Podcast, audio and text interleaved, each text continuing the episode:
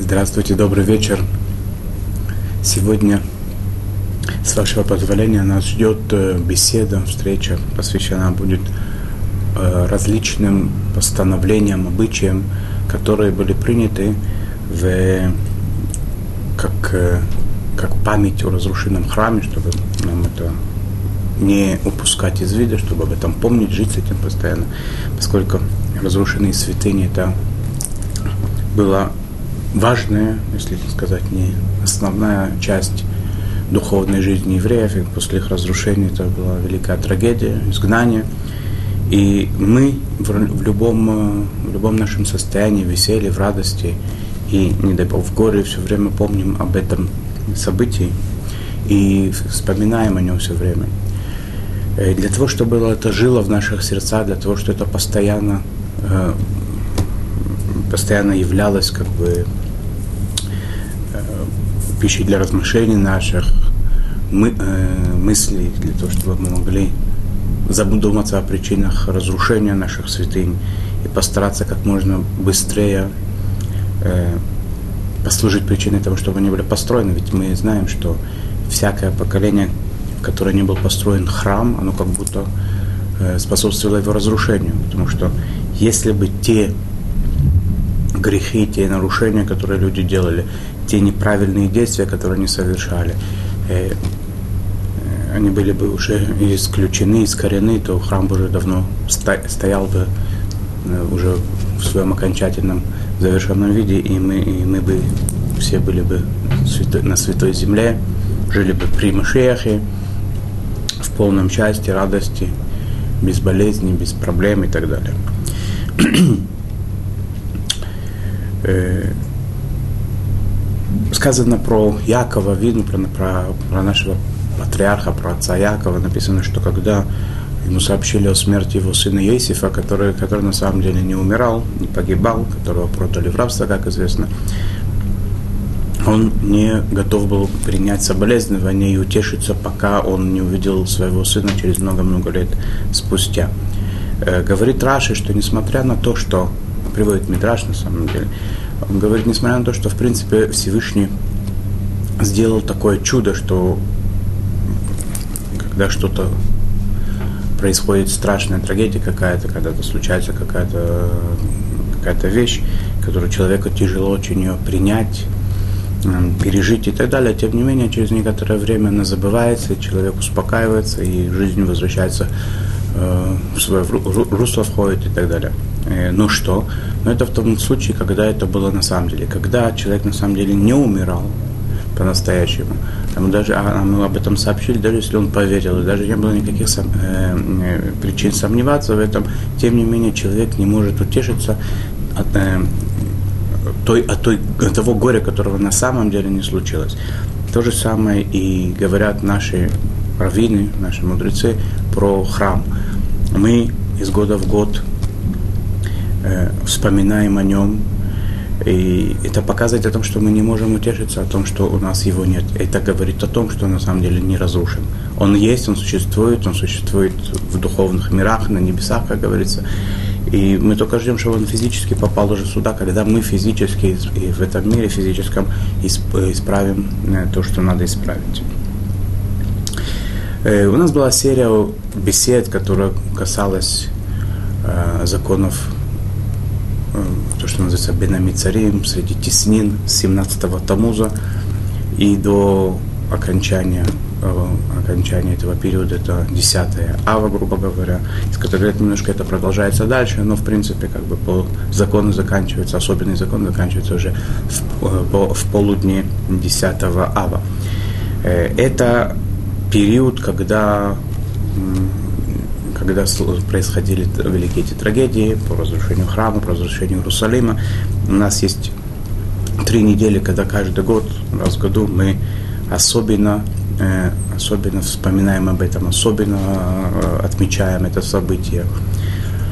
Но, тем не менее, кроме того, что есть определенное время в году, наши мудрецы постановили в течение всего года делать какие-то напоминания о том, что у нас э, случилась эта великая трагедия, чтобы мы это помнили, не забывали. Я хочу немножко об этом поговорить, о, о каких-то основных моментах э, это, э, э, этой, этой, этой темы. Хотя мы знаем, что упоминание о разрушенном храме, оно сопутствует нас везде. Это мы вспоминаем и в молитвах каждый день по нескольку раз, и в благословении после еды, например, да, то, что говорим, выстрой храм и так далее. Везде, везде там и сям мы говорим о, э, с одной стороны, о разрушении храма, о том, что мы об этом помним и страдаем от этого, с другой стороны, о том, что мы ждем прихода Машеха и общего единения, общего избавления и так далее.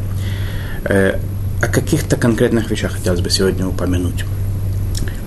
Э, начнем, начнем с того, что есть такой э, закон, было такое постановлено такое, такое постановление специально мудрецами поколения, когда были разрушены храмы. Когда человек строит дом, он должен оставить небольшой кусочек на стене не побеленным. Э, есть там э, различные мнения, различные э, частности, каким, что, что именно надо оставлять.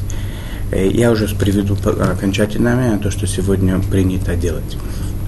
Итак, человек, когда строит дом, он последний, как бы, последний этап – Э, внутренних, э, внутренних как бы, работ, которые человек делает, это побелка, когда уже есть штукатурка, когда все уже все, все стены в порядке. Последнее, то, что касается стен, это побелка. Когда белят дом, оставляют небольшой участок не побеленным, э, а точнее это локоть на локоть, квадратная, э, в форме квадрата это выглядит, и, и оставляют его напротив входной двери, чтобы человек, когда заходит в дом, он сразу видел, что что-то здесь не закончено, есть тут недобеленный кусок, который напомнит о нем, а, ему о том, что чего-то важного не хватает у нас в жизни, храме.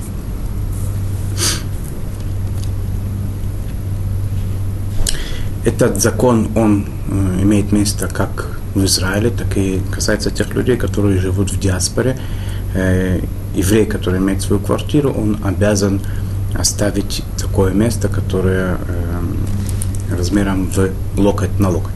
Сколько это локоть на локоть, мы знаем, что есть э, несколько, э, несколько мнений о том, что такое локоть, сколько, как, как измеряются меры, которые упоминаются в Талмуде, в Шулхана-Рухе, в своде законов еврейском.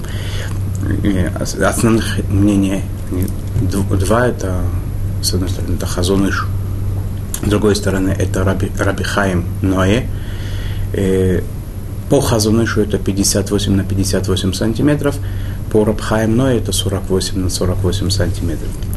Э, многие поступают как Рабхаим Ноэ вообще всегда, а в, а в данном случае многие даже, которые делают обычно, устражают как мнение Хазуныша, в данном случае облегчают, поскольку это обычай, это не закон истории.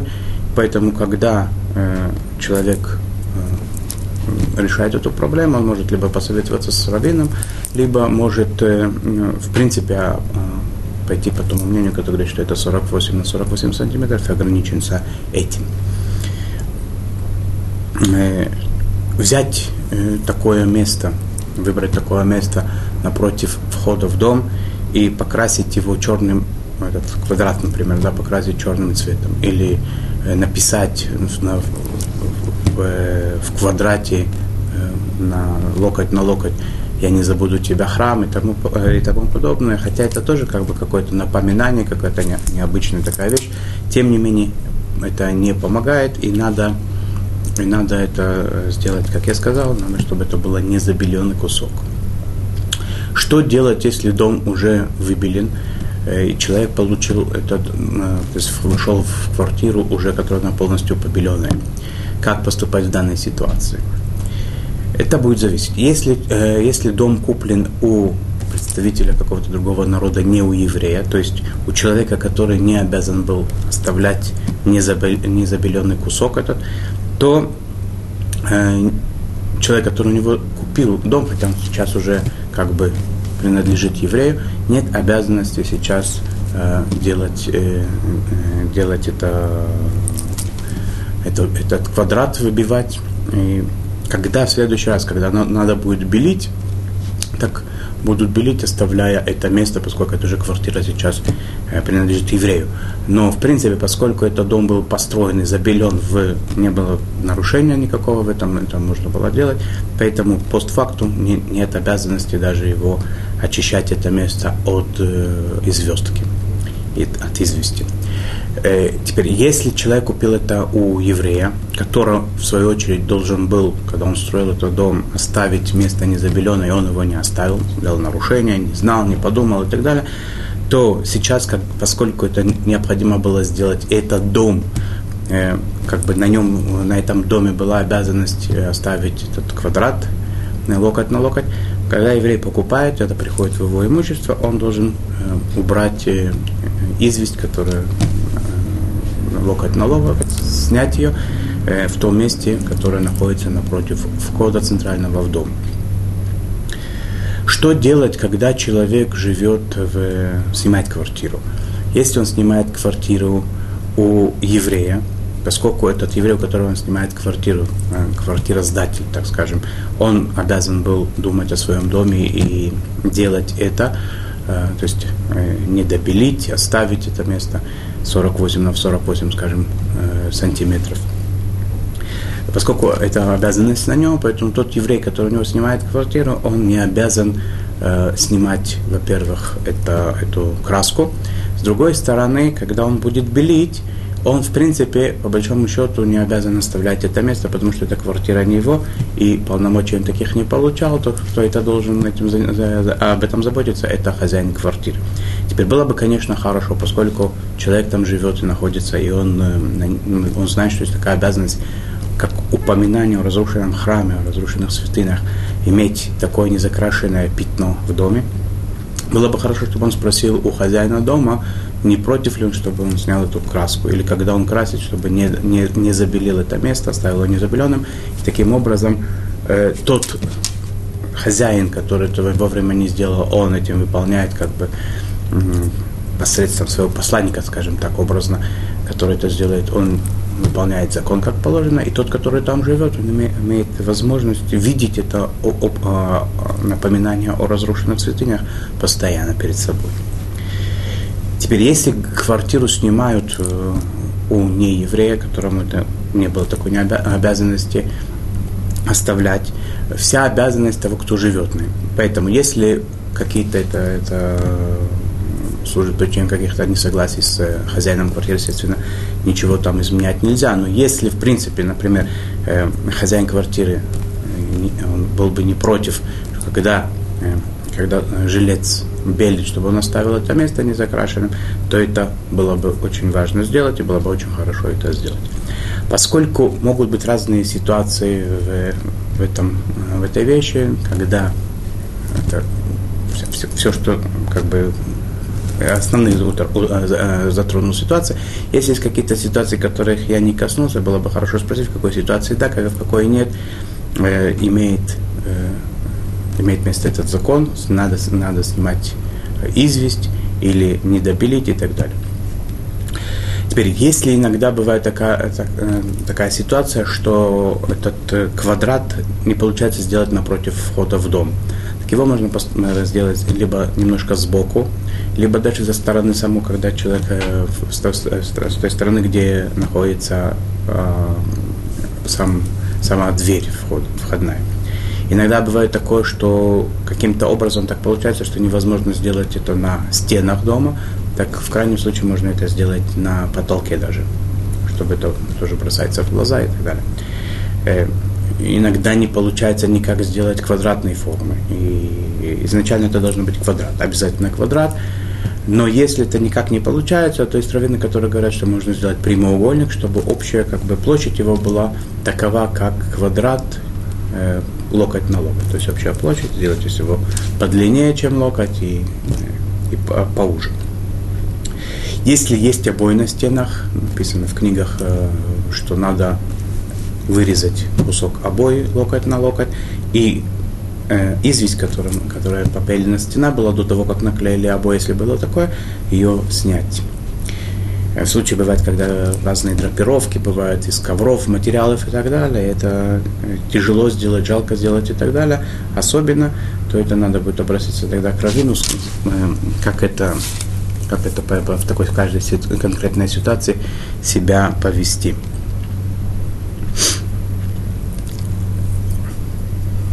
Я сказал, что квадрат этот не, если покрасили другим цветом или э, сделали картинку какую-нибудь, которая напоминает о храме, это не помогает.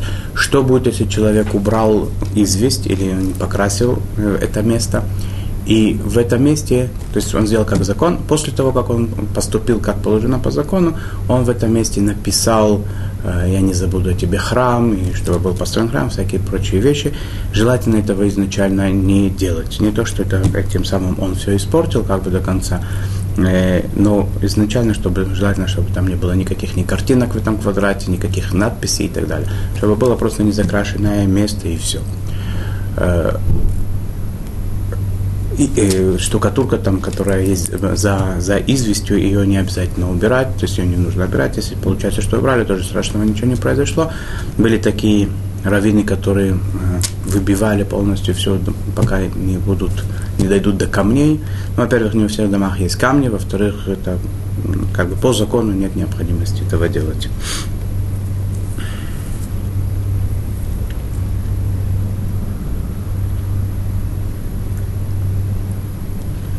Э, такие места, как синагоги и шивы, э, дома учения, там, где изучают Тору, там э, сказано в книгах, что не надо э, делать, э, делать вот этот, э, этот квадрат, оставлять незакрашенным.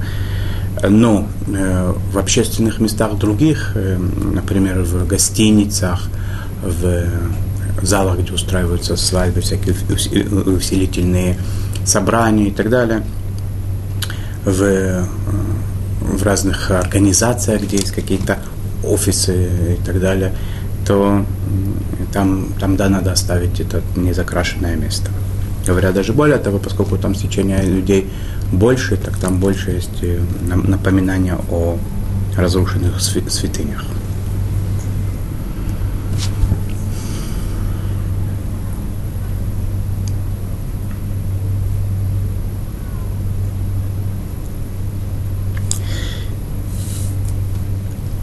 Я думаю, что это плюс-минус как бы основные такие моменты, которые касаются этого постановления.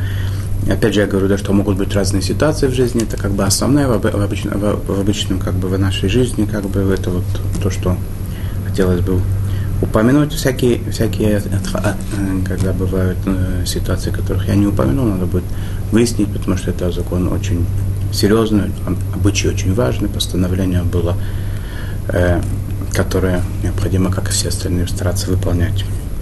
Написано в книге э, одного из очень больших каббалистов, раввинов и так далее, мудрецов Торы, написано, что он, э, его, по его опыту он видел, что все, кто оставил вот этот квадрат на локоть на локоть, этот дом никогда не был разрушен. То есть это кроме того, что это выполнение закона, это в этом еще есть э, особенная такая охранная охранная такая сгулата, что называется охранная сила, охранение, сохранение этого дома, сохранение этой земли, которую Бог на это место как бы, ну, э, направляет, скажем так. Следующий момент, о котором я хотел бы поговорить, это э, также постановление мудрецов, которое связано с разрушенными святынями. Это как бы постановление, которое разделяется как бы на три. Те, которые видят разрушенные города Иудеи, разрушенный Иерусалим, место разрушенного храма, это три э, места, как бы, да, так скажем, э, обязан, э, обязан вспомнить о том, что это было, э, стояло, э, работало, функционировало, во всей своей красе, и сейчас это э, э, разрушено, чтобы сердце наполнилось горечью, и он обязан сделать разрыв в одежде своей. То, что касается мест, э, там, где были города Иудеи, где они стояли, в каких точно местах, какие города, у нас сегодня нет точного предания, поэтому это, этому обычаю сегодня нет как бы места. Но поскольку Иерусалим, мы знаем, где находится, и место храма, согласно стене плача, которая сейчас осталась там и останется навечно, как сказано в пророке, что бы ни происходило, стена будет стоять всегда. Видя купол, либо купол э, э, арабской, арабского молельного дома Мизгада, либо человек попал э, к стене плача, не увидев этот купол, он останавливается, вспоминает о разрушенных святынях и делает надрыв э, с левой стороны, там, где сердце. Теперь, каким образом делается этот надрыв? Э, э, во-первых, человек должен стоять, делается стоя, не сидя и не упираясь на что-либо он начинает надрыв, если ему тяжело руками, как правило, это будет немножко трудновато руками надрывать, он надрывает немножко, надрезает каким-нибудь предметом, ножницами, ножом или так далее, и продолжает это делать вручную, примерно расстояние этого надреза, надреза или надрыва должно быть около 10 сантиметров, не надо делать ни больше, ни меньше. Э, это место, которое человек надрезал или надорвал, оно не, э, не зашивается никогда.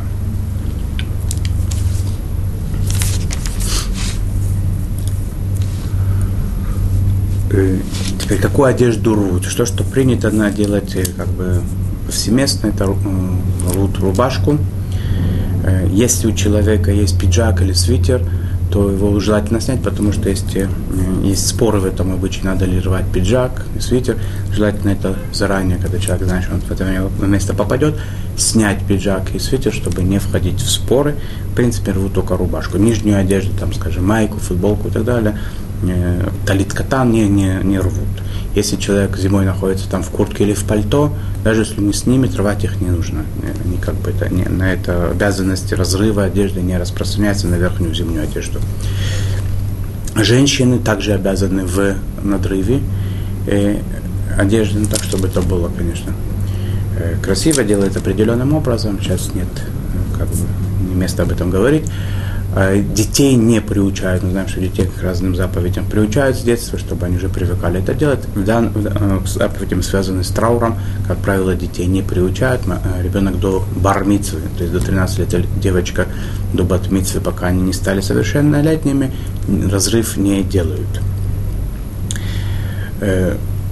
Э, что касается слепых людей, то есть да, они не рвут одежду, тот, кто не видит это место, он надрыв не делает. Обычаи иерусалимские, так многие поступают, те, которые живут в Иерусалиме, не делают надрыва вообще, потому что как бы они здесь находятся в этом месте. Но поскольку это неоднозначно, поэтому люди стараются, э, чтобы не, проход, не, не проходило много времени между посещениями тех мест, видеть их э, изредка, чтобы э, не входить опять же в этот спор, надо надрывать тем, кто находится в Иерусалиме или нет. Какое-то время, которое обязывает порвать одежду в следующий раз, если не видели промежуток какой-то времени, это 30 дней, не считая день, когда был надрыв, и не считая тот день, когда мы сейчас находимся. То есть, грубо говоря, это 30 э, дней, которые, кроме тех дней, которые мы здесь находимся. Иерусалимлянин, который не рвет одежду, если он уехал из Иерусалима на 30 дней и больше. Когда он возвращается, то по всем мнениям он должен сделать нарыв, поскольку он здесь не находился. Эм.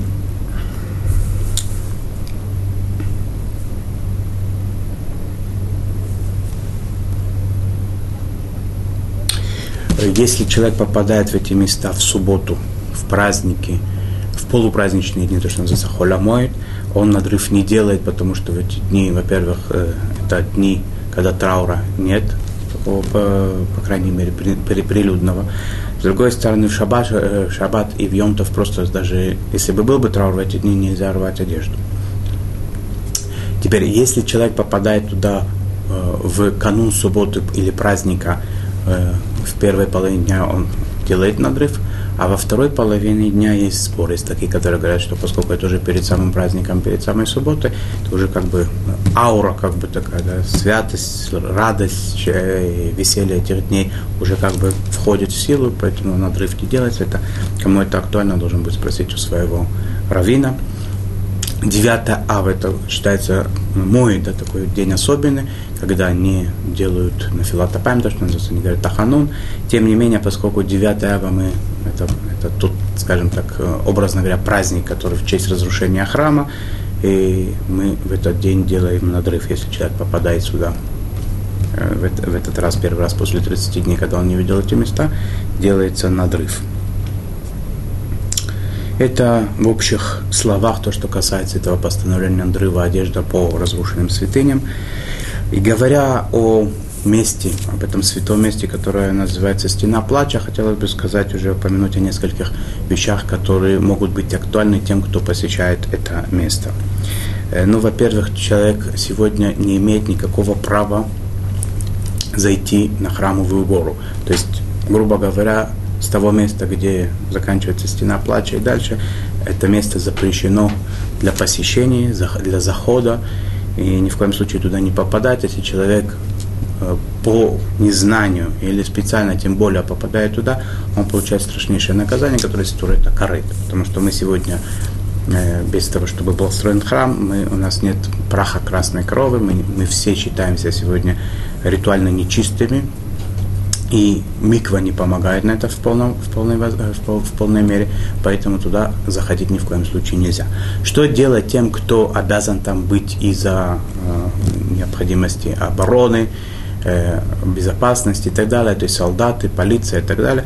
Если это необходимо на самом деле, им разрешено туда зайти, но все, что необходимо, все, что может, можно сделать, надо сделать. То есть, что это значит? Это сходить хотя бы в микву, то есть в очиститься хотя бы настолько, насколько это возможно. Это не будет в полной мере, но хотя бы немножко. Э, выбривают волосы на голове, оставляя только э, со сторон то, что называется пиот, края там, где в районе висков.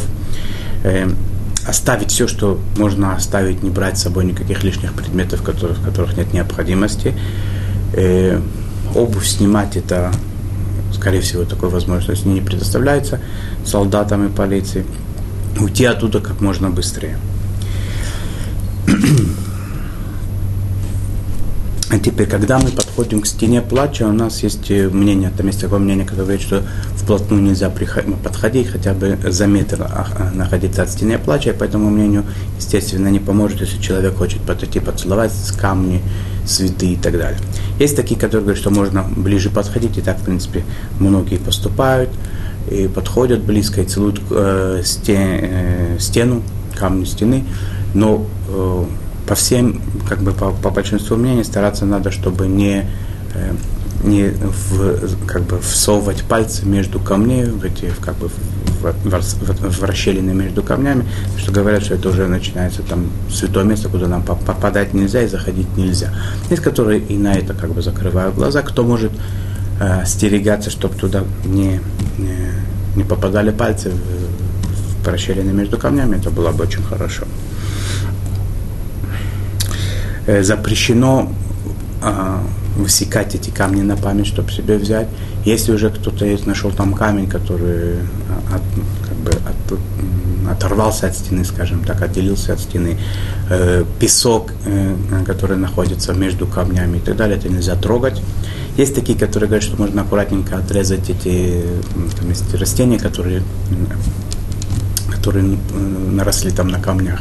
И говорят, и, и, что тому, кто сильно хочет, нужно аккуратненько срезать кусочек такой.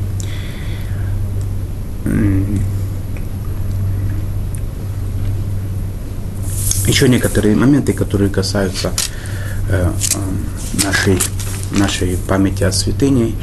Это мы в те дни, когда перед, э, после благословения после еды, мы, те дни, когда не говорят ширамалот, говорят обычно Аль-Народ Бавель, специально такой один из псалмов царя Давида, который напоминает нам о, о изгнании, о разрушении святынь наших и так далее. мудрецы наши запретили слушать музыку в течение всего года. И каким образом это запрет был, это э, тема отдельная. И то, что сегодня делают, поскольку мы сегодня немножечко нам не необходимо развеселить себя, потому что у нас как бы природная грусть такая и так имеет место, всякие э, ощущения дискомфорта, депрессии и так далее, поэтому во многом здесь облегчают в наше время. Э, э, как бы, если человек может сегодня хотя бы не слушать музыку, когда он ест, э, э, такие э, будничные трапезы свои, не встает со сна и не ложится спать, в эти три момента, еще раз, да, когда ест, пьет или ложится спать, встает со сна, в остальное время, в принципе, слушают музыку, Э, в разных ситуациях, и, и, и касается даже тех моментов, когда человеку необходимо настолько слушать музыку, что даже когда он есть, то это надо спросить с раввина, может быть, и ситуации, когда это будет разрешено. В, в различных э, празднествах, посвященных заповедям, праздники разные, Э, Лагба Омер, Сукот, Песах и так далее, когда есть полупраздничные дни, народные гуляния, веселье, Ахнасат Сефертура, тоже называется, когда вносят свитокторы и так далее. Э, это не только разрешено и приветствуется, приглашают ансамбли, приглашают певцов и так далее, веселье, веселье достаточно очень такое э, активное происходит. В Иерусалиме есть, что касается музыки, особое постановление, чтобы э, в 1865 году здесь была страшная эпидемия, много, много жизни она унесло, и раввины, ашкенадские раввины того времени, они постановили в Иерусалиме, кто будет делать свадьбы, чтобы не пользовались Э, э, музыкальными инструментами. Теперь есть два варианта, как это понимать. Либо, чтобы не было больше одного музыкального инструмента, и тогда у нас есть вопрос о магнитофонных записях, дисках и так далее во время свадьбы, и о баргане и прочих инструментах, таких электронных, которые могут создавать э, ощущение оркестра. С одной стороны, это один музыкальный музыкальный как бы инструмент, с другой стороны, он включает в себя много голосов. Другое мнение говорит, что только барабаны разрешены. И поэтому, кому это актуально, кто делает свадьбу в Иерусалиме, именно он должен будет выяснить это специально у своего равина и поступить, как ему скажут. Э, что касается других мест, а также с Фарадим, которые делают, э, представители сифарской общины, которые делают свадьбы в Иерусалиме, которые, на которых этот запрет не распространялся, и раввины их не принимали такое, сифарские, э, это разрешено. Во время свадьбы мы знаем, что есть такой обычай, разбивать стакан стеклянный во время того, как э, готовятся к свадьбе, то есть делают э, обручение, э, договариваются о свадьбе, то, что называется Иерусим, наим, разбивают э, э, тарелочку, которая сделана из глины, из керамики. Разницу объясняют тем, что во время свадьбы веселья, хупы, веселья больше, поэтому разбивают стеклянный, стеклянный стакан, в, в те времена он был намного дороже, чем простая гли, глиняная тарелка. Э, но обе, оба, оба этих э, обычая и разбитие тарелки, разбитие стакана, они, по многим мнениям, они для того, же, для того чтобы вспомнить о, о разрушенном храме, о разрушенных святынях и городах Израиля. Э, почему в этот момент именно говорят мазальтов, это не связано как бы так, как такое с разбитием стакана, потому что уже в этот момент завершается как бы процесс женитьбы, у него же женатая пара, и, и Мазальтов говорят по этому поводу, а не по поводу разбития стакана, чтобы так как бы было понятно. Теперь, когда, хатан, когда ну, жених, он собирается, э, собирается у шкиназов покрыть невесты, э, как бы голову невесты, э, то, что называется инума, такой бел, белой салфеткой специально, как это э, принято. О Сфарадим перед тем, как говорить благословение под хупой, принято на голову хатана, жениха, посыпать немножко пепла.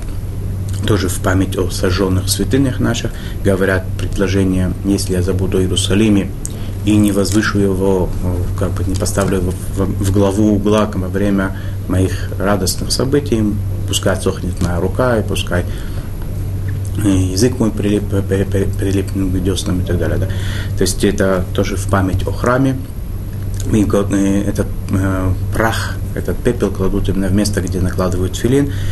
Э, э, как бы есть такое предложение в пророках, что когда придет э, Машиах и будет построен храм, вместо пепла у скорбящих о Сионе будет, э, будет красота, величие. Это красота, величие, это тфилин имеется в виду. Отсюда, отсюда, поэтому сегодня кладут там пепел, для того, чтобы потом в это место было, было наложено величие и красота.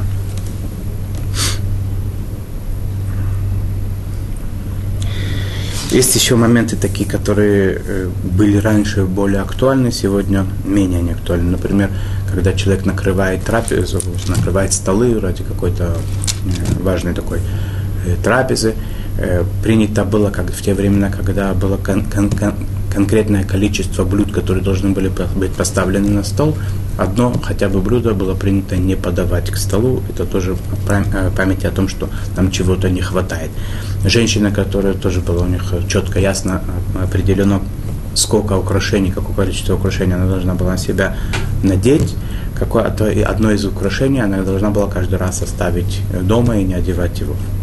Сегодня у нас нет определенных порядков не э, застольях, не, не в, в отношении женских украшений.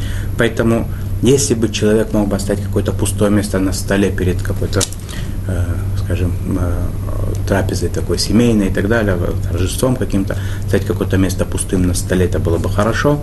Женщина, которая в честь этого, в память о храме оставила бы какое-то, которое она хотела бы э, одно из украшений не, не одеть, было бы хорошо, но это уже как бы не в том виде постановления, которое оно было принято.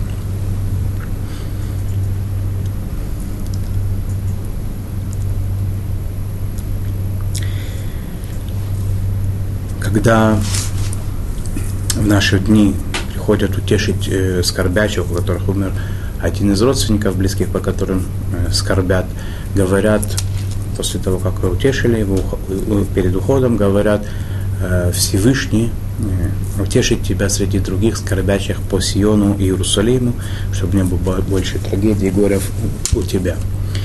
И, то есть даже в частной какой-то трагедии мы всегда всегда вспоминаем о, о, о трагедии всего еврейского народа, о том, что у нас разрушен храм. И человек это должен воспринимать так же, как свою личную трагедию, как будто самый близкий э, человек, самое близкое, что от него было, ушло. Но потом на тому, как близкие все, они в Тхиатамитим, когда будет воскрешение мертвых, они встанут – радостные, веселые, здоровые, крепкие и так далее. Э, подобно этому будет построен храм третий. Это, это пророчество, которое обязано исполниться, это обещание Всевышнего Творца, который этот мир построил. Все законы этого мира, они существуют только э, согласно желанию Творца. И он нам обещал, что этот храм будет, и мертвые станут из могил, и будет общий мир, общее счастье, будет радость, и насколько это будет все возвышенно и прекрасно, даже очень, очень тяжело это э, догадаться, потому что с того времени, как разрушен храм, у нас нет, нет никакого даже примерного понятия о том истинном наслаждении, счастье, радости, которое э, возможно. Даже теоретически мы не можем этому, можем знать, что, что нас ждет. Хочу на этом закончить нашу беседу. Не, не, довольно вкратце все было сказано в, резу... в, в завершение хочу пожелать всем нам, чтобы эти события произошли скорее, как можно.